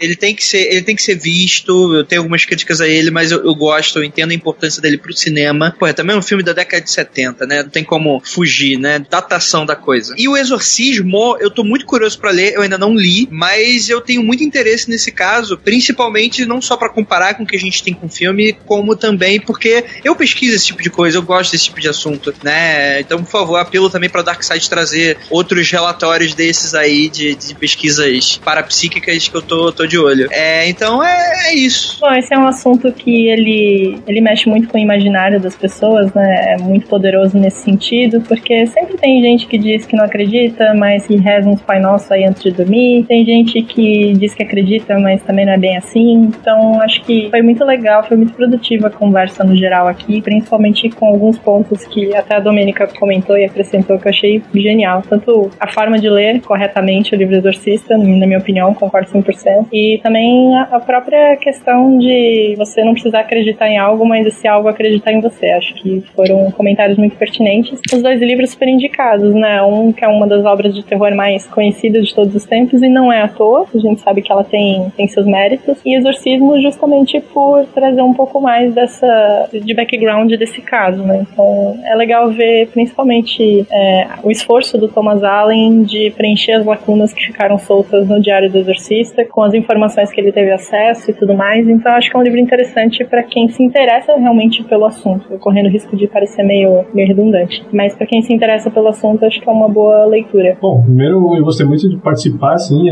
apesar de eu ouvir bastante, ouvir mais do que acabar falando, parece que eu tô ouvindo o podcast, né, na verdade, que eu já acompanhava vocês falando, então gostei muito de participar e, cara, eu acho, assim, para quem curte é, terror e, assim como eu, assim, apesar de cagado, se interessar muito, ter um interesse por, por esses assuntos, assim, eu acho que é indispensável, cara, porque é uma obra sensacional, assim, é, O Exorcista, né, no caso, eu acho que é, para quem curte é indispensável, porque ele é genial, acho que os diálogos, a construção dos personagens, assim, todo o background que ele, que ele que o autor constrói e tudo que te faz acreditar, assim, tu acredita naqueles personagens, né, tu, é, tu vê a humanidade deles, assim, no, meu ponto de vista, né, então é, tu acaba comprando aquela ideia ali e eu acho que, cara, e assusta muito porque aquilo ali, tipo, não é um, uma coisa que se passa num mundo paralelo, num mundo de fantasia, tipo, é uma coisa que se passa numa casa de, de pessoas, numa casa normal, então eu acho que isso que pega bastante, porque é tipo um troço que pode acontecer na tua casa, sabe?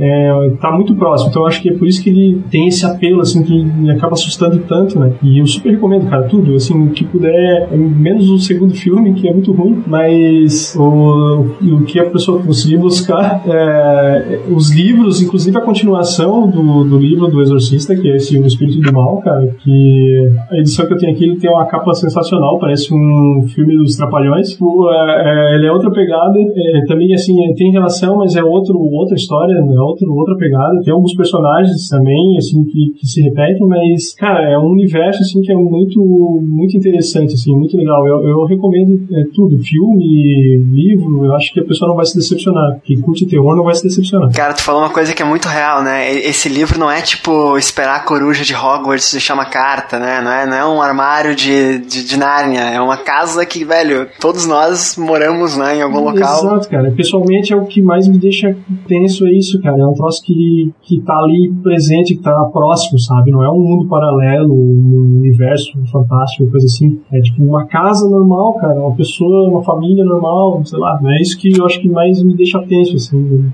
de sabe? Pra quem curte, né? Pra quem quer conhecer uma obra de, de terror, tem que ler O Exorcista. É um livro classicão. É um livro que dá medo. É um livro para você ler em lugares públicos, vendo a saída. Nada de ficar contra a porta, de ficar de costas para ambientes. Fique longe de facas. Amarre os vasos nas mesas e luzes acesas, né? Mas é um livro que eu acho que o William Peter Blatt escreve muito bem, que ele convence, ele faz você questionar, ele faz você se aproximar daquelas pessoas. Então, cara, isso é o mínimo que um autor tem que fazer para uma obra ficar bacana. O, o Jean falou antes ali, né? Os diálogos do padre com o demônio, cara, são sensacionais. São, são uma cereja do bolo. A gente não falou também, mas os diálogos do policial, cara, com a crise com o padre, são coisas de outro mundo, assim, sabe? A, a construção do personagem do policial de, de investigação e tal. Cara, e esse policial, se tu gostou do personagem, tu vai gostar do segundo livro, porque é basicamente centrado nele. E aquele estilo de investigar dele, que ele faz uma volta, né, cara? Ele conversa sobre várias coisas até chegar na pergunta que ele quer fazer pra pessoa, né? Então ele vai desvendando a pessoa, assim, vai desarmando ela com uma conversa que aparentemente não tem nada a ver, né? É muito bom.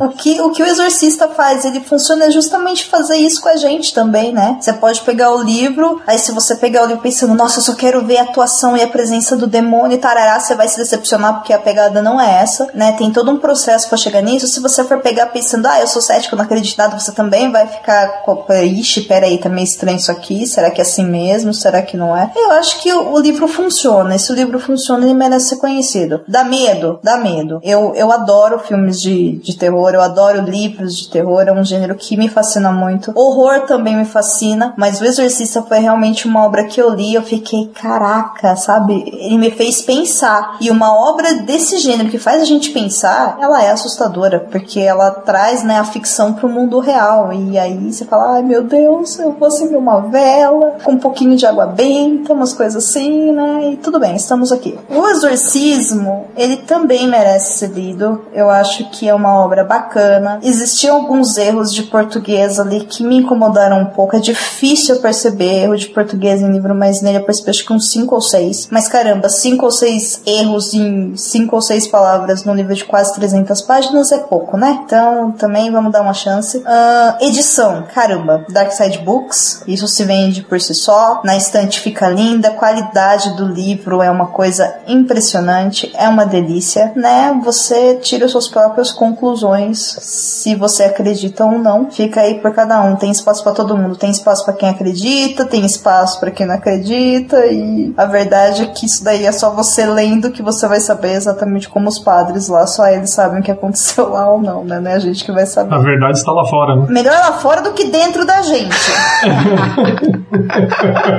Essa tava pronta. Que continue lá fora e de preferência em outro plano. Cara, eu, eu vou falar o seguinte, tá? Eu só vi o filme e só li O Exorcista, né? O filme é pior que o livro, mas dá muito medo e ponto. Acabou. Essa é a minha frase sobre o filme. Nossa, que sacanagem, Marcela. Como é que você pode falar que o filme é pior que o livro, cara? Como assim, né? Nossa, que, que plot twist, né? Nunca ouvi isso em lugar nenhum. Não, não, eu tô falando sério, não tô usando não, porque eu acho que o filme, cara, ele marcou gerações, ele funciona muito bem como filme, entendeu? Como que você pode achar aquilo ruim? É porque, não, não, não, não acho ruim, de modo nenhum. É um excelente filme, é um baita filme, é foda. É um ícone de terror aí que, como eu falei, me deu medo as 20 vezes que eu vi, sabe? De medo de apavorar, assim. Só que o livro é uma experiência, assim, cara, que eu não. Eu comentei no Twitter, cara, o, o livro é surpreendente, assim, eu comentei no Twitter sobre isso. É engraçado, cara, que um livro sobre fé, religião e demônio, possessão e tal, ele fortaleça tanto a ciência e ele passa aquela ideia de que a, aquela dimensão de profundidade que a mente humana tem, aquelas possibilidades que a gente tem de se expressar, de reações que o corpo humano pode ter, de, de enfim, cara, coisa bem científica mesmo, assim, sabe? É uma obra que assusta também, que choca, mas ele traz esse lado questionador, cara, que, velho, eu acabei de ler esse livro, já faz quase um mês, dois meses aí, e eu rotineiramente penso sobre ele. Eu questiono algumas coisas, do nada eu vejo uma coisa acontecer, eu, puta, cara, olha só, isso foi abordado de tal forma no livro. Cara, cenários absurdos no, no, no trabalho, no dia a dia, não em sozinho no escuro em casa, sabe? É um livro que tá comigo até hoje, assim. Ele continua contigo. Toda vez que eu vejo a menina virando a cabeça, eu também penso no livro.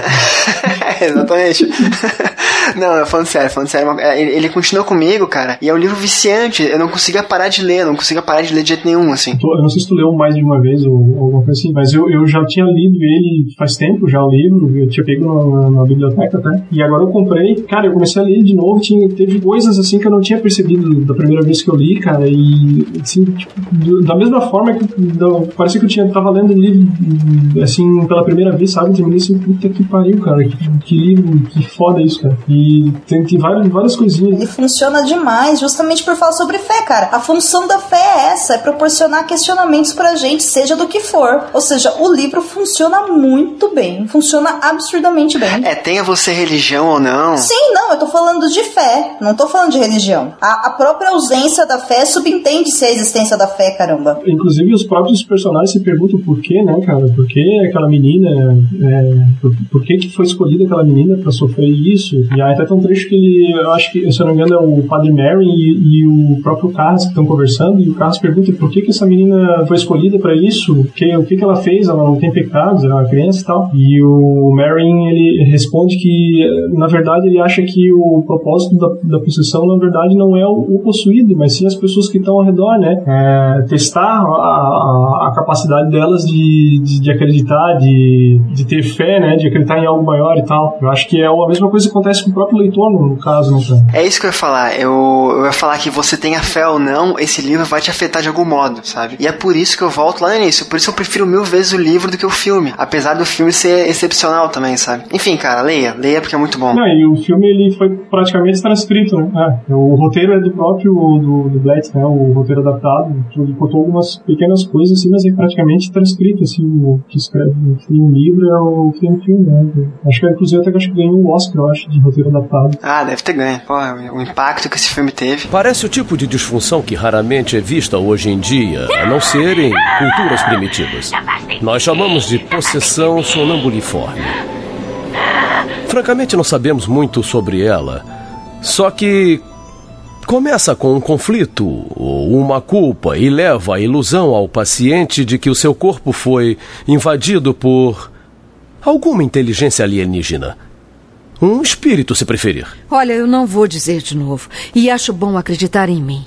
Eu não vou trancá-la na droga de um hospício. Tá é bom? a sua opinião. E não me interessa como vocês disseram... chamem, eu não vou trancá-la. Olha, eu lamento, mas. Lamenta? Meu Deus do céu, 88 médicos e vocês só ficam me enrolando com bobagens? Claro que. Há uma chance improvável de cura. Mas. Eu a vejo como um tratamento de choque. Como eu disse, é uma chance improvável, mas já Quer que a dizer senhora... o que é, pelo amor de Deus? O que, que é? A senhora tem uma crença religiosa? Não. E a sua filha? Não. Por quê? Já ouviu sobre o exorcismo? Bom, é um ritual estilizado no qual o rabino ou o padre tenta expulsar o chamado espírito invasor. Ele tem sido descartado hoje em dia, exceto pelos católicos que o mantêm no armário como um constrangimento, mas dava certo. Na verdade, não pelas razões que eles achavam, é claro, é puramente a força da sugestão. A, a crença da vítima na possessão é o que ajuda a causá-la, então, do mesmo modo, o poder do exorcismo pode ajudar a eliminá-la. Estão me dizendo que eu devo levar a minha filha a um bruxo? É isso?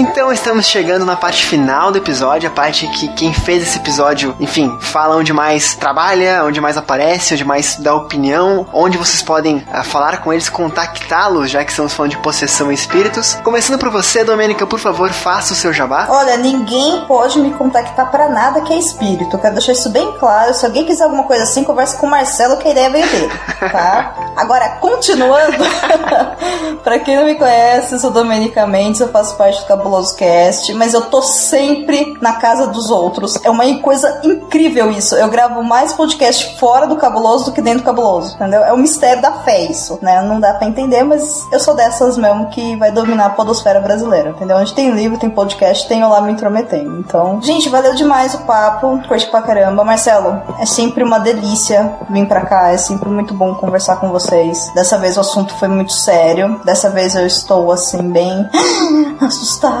né? Mas tudo bem. Daqui a pouco eu vou caçar pokémons e vai, a minha vida vai seguir normal, né? Porque entre o bem e o mal eu escolho os pokémons, desde sempre. Então vamos lá. Pra quem quiser me seguir em redes sociais, estou sempre por lá. É Domenica Mendes mesmo. Twitter, Instagram, arroba Domenica Mendes. E eu tenho meu blog pessoal, que é o xícaradeliberdade.com.br, que eu escrevo pequenos escapismos no meu dia a dia, assim, sobre qualquer coisa que eu tenha vontade, na periodicidade que eu tenho vontade também, então tá bem zoneado. Mas eu tô tentando voltar a escrever, então é isso. Ah, aproveitando para todos os ouvintes aqui do, do Livrocast, dia 3 e dia 4 de setembro agora, estaremos todos nós da Podosfera Literária Brasileira num mega super duper encontro muito mais épico do que a Comic Con, uhul, lá na Bienal do Livro em São Paulo. Então, aproveitando aqui, fica o convite. Marcelo, me fala que você vem. Estamos tentando entrar em contato com meios de no gerúndio, assim mesmo, bem bonito. Meu Deus do céu, eu preciso parar de amar meus amigos, porque eu não sou obrigada a lidar com essas coisas. Meu Deus, por que, Deus?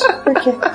Ai, que triste. Mas enfim, é, estamos contando também com a presença do Livrocast lá na Bienal. Então, né, a gente tá sempre divulgando. A gente tem um grupo lá no Telegram. Quem quiser participar, é só me chamar ou no Facebook ou no Twitter, me passar um número do celular, porque a galera tá com dificuldade de adicionar, então me passa lá um número que eu adiciono. Mas o segredo, na verdade, é só isso. A gente vai abrir lá, vai todo mundo conseguir vários, né? Vários podcasts, se reunir lá em São Paulo. A Bienal é uma desculpa que veio é, a calhar. E a nossa ideia realmente é poder finalmente, né, conhecer ah, os nossos amigos, que ainda não conhecemos pessoalmente, e nossos ouvintes. Então, quem tiver interesse, por favor, apareça por lá. De preferência, nos avise que vocês estão lá pra gente achar vocês também, porque a gente pode se desencontrar e internet nesse tipo de evento não funciona. Não adianta chorar, tá? Então, Zaniolo, pode subir pra São Paulo. Não, quer, não tem desculpa, não tem o lero-lero. Repito, eu farei, eu farei o possível para ir, tá? Eu farei o possível para ir. Você não faz mais do que a sua obrigação. Mas não estou prometendo.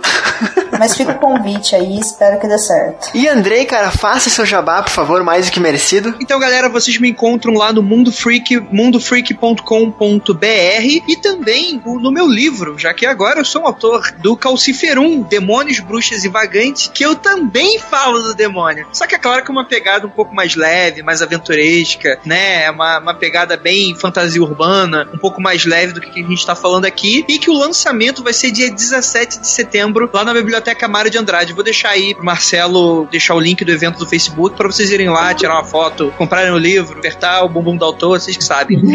É isso. Olha só o convite do cara.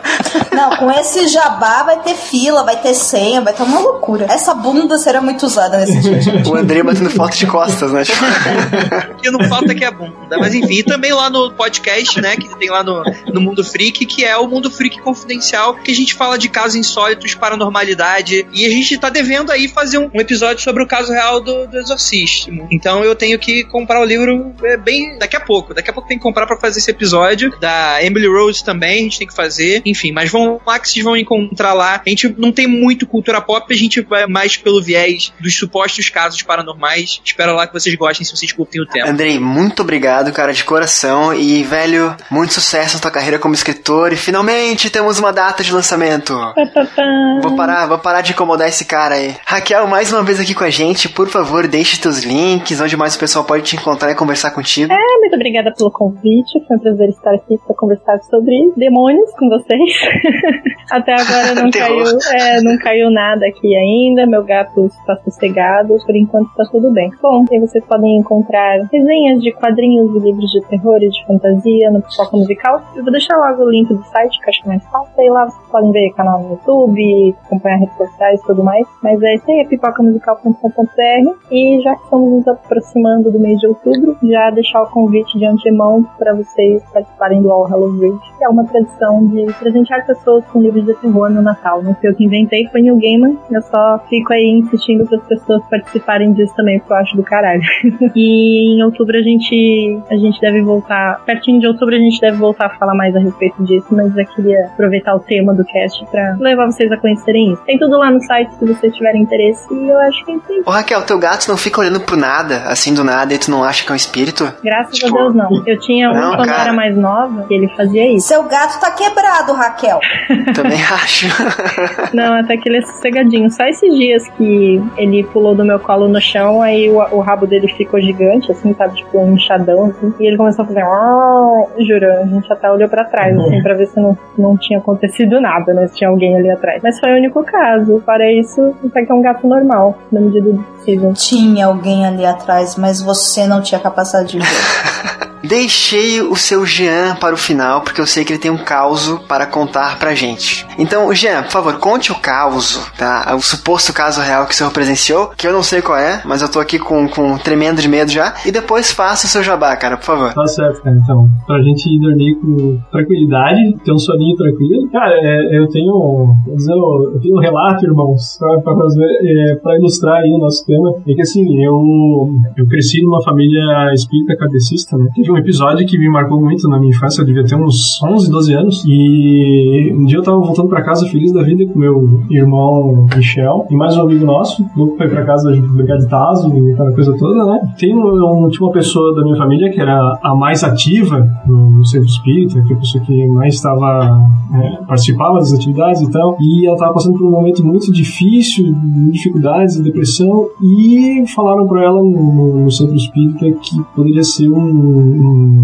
obsessor, né? E, no caso, no espiritismo, não, não, não, acredita que em demônios, né? No caso, seriam espíritos pouco evoluídos, né? No caso, são os obsessores que, por algum motivo, estão atrapalhando a vida daquela pessoa. E nesse dia eu cheguei em casa com meu irmão, com meu amigo, e, e essa pessoa estava sentada numa cadeira no meio da sala e, e, várias pessoas do centro espírita, assim, o pessoal da mesa, né, que são os médios mais experientes, estavam ao redor dela conversando e eu percebi que essa pessoa estava muito diferente do normal, assim, assim né, os trejeitos e tal, ela estava meio torta, meio esquisita, assim, e só isso já foi suficiente para cagar, né, cara? Eu cheguei da aula e a gente ficou observando aquilo, porque era uma coisa muito curiosa, né, e, e, e essa pessoa estava muito estranha e gemendo e falando coisas nada a ver, assim, coisas não dava pra entender e tal. E a pessoa, o, o médium, no caso, ó, que estava conduzindo ali o, aquela sessão, né, tentando, como é que eu posso dizer, esclarecer aquele, aquele obsessor,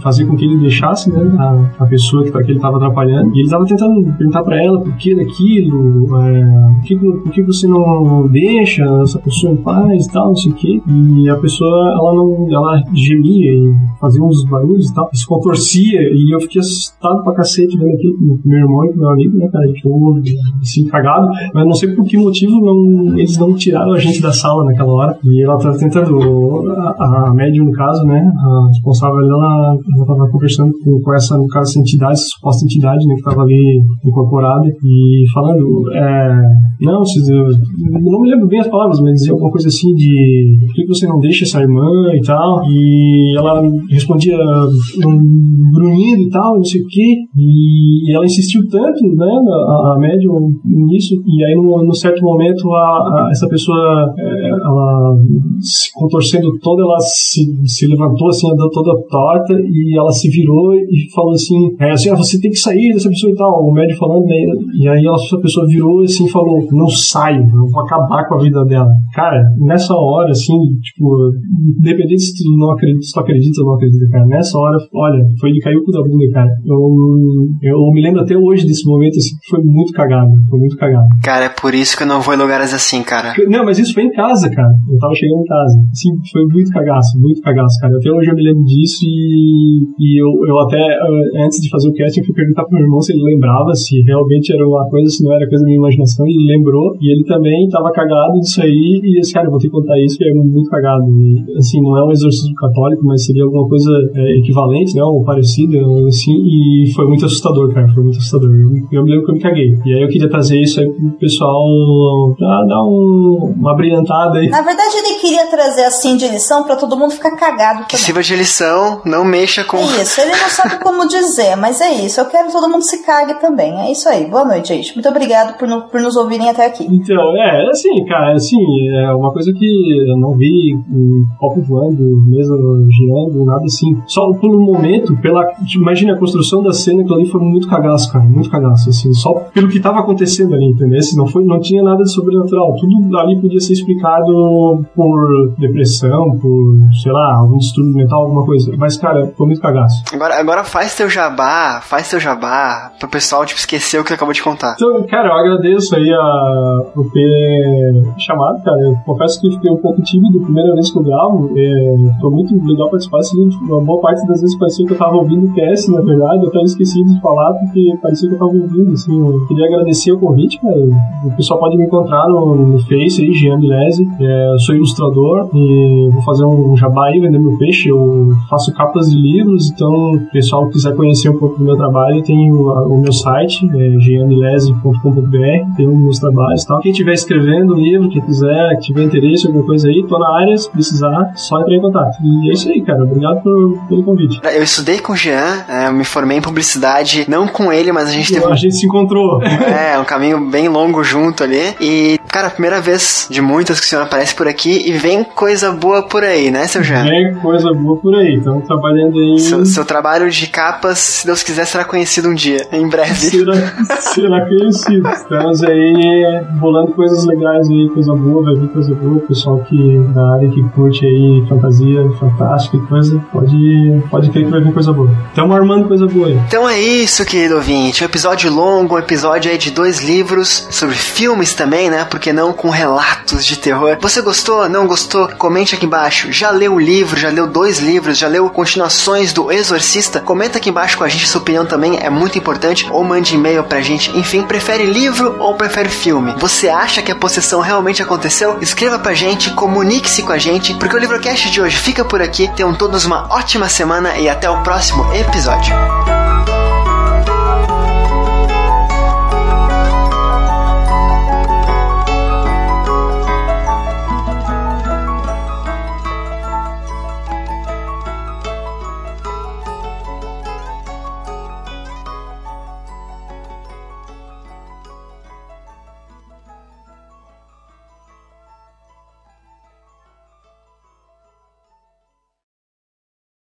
Ó, viu? Primeira capirotagem do, do cast. É, não, é que comece os problemas de, de gravação. Gente, vai dar tempo de eu castar meu primeiro Pokémon. Tá, pera aí que já tá funcionando. Puta que pariu, pera aí. Sério? Sim, é, já baixou aqui. Meu Deus, sério? Andrei, fala alguma coisa, fala comigo, Andrei. Não, eu tô assinando o meu 3G. É isso que eu tô fazendo, pra garantir amanhã. Caraca, mas o meu não apareceu aqui ainda. Vai, vai merda, sério? Ó, oh, coloca Niantic. Hoje não vai ter cast, gente. Tá aqui, vai, download, vamos lá. Pronto, a nossa gravação será remarcada para as 11 horas da noite devido aos downloads de Pokémon GO. Cara, eu, eu vou pedir, a gente falou bastante agora do caso real e eu quero que vocês três que leram Exorcismo continuem com esse livro em mente agora pro que vem à frente, tá? Fazendo paralelos aí e compa comparações e é, é igual, diferente, enfim, fique à vontade, tá? Mas eu queria pedir pro Andrei uma sinopse de O Exorcista, excelente, excelente, que eu não estava esperando por isso. isso é Deixa eu só pegar o nome dos personagens. Deixa eu só abrir aqui o Scooby, dar uma, uma, uma lidinha. Não, não, já peguei, já peguei aqui, calma. Calma, calma. É que eu, não, eu lembro do Padre Carras, do, do, nome dele, eu não lembro do, do, das outras. Eu gosto de falar bonitinho, tá bom, gente? Por favor. Isso aí. Muito bem, Andrei, temos orgulho de você. Começa com o Padre Carras. Um segundinho, gente. Tranquilo.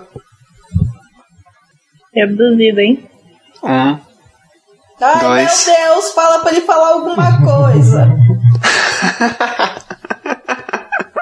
Oi, gente, desculpa. O, Ai, eu tava pegando fogo. Desculpa. Fale seu nome e da sua partida. Agora. Desculpa. Meu cachorro tá pegando fogo. Desculpa. Já, já, já Meu Deus. É. Caraca. Era a desculpa que a gente dava há muito tempo atrás do Dota, quando alguém queria sair da partida. Só, eu, só que eu não vou sair do, da chamada. Era, ah, meu cachorro tá pegando fogo, e o cara saía. ah, tá, entendi, entendi, ok.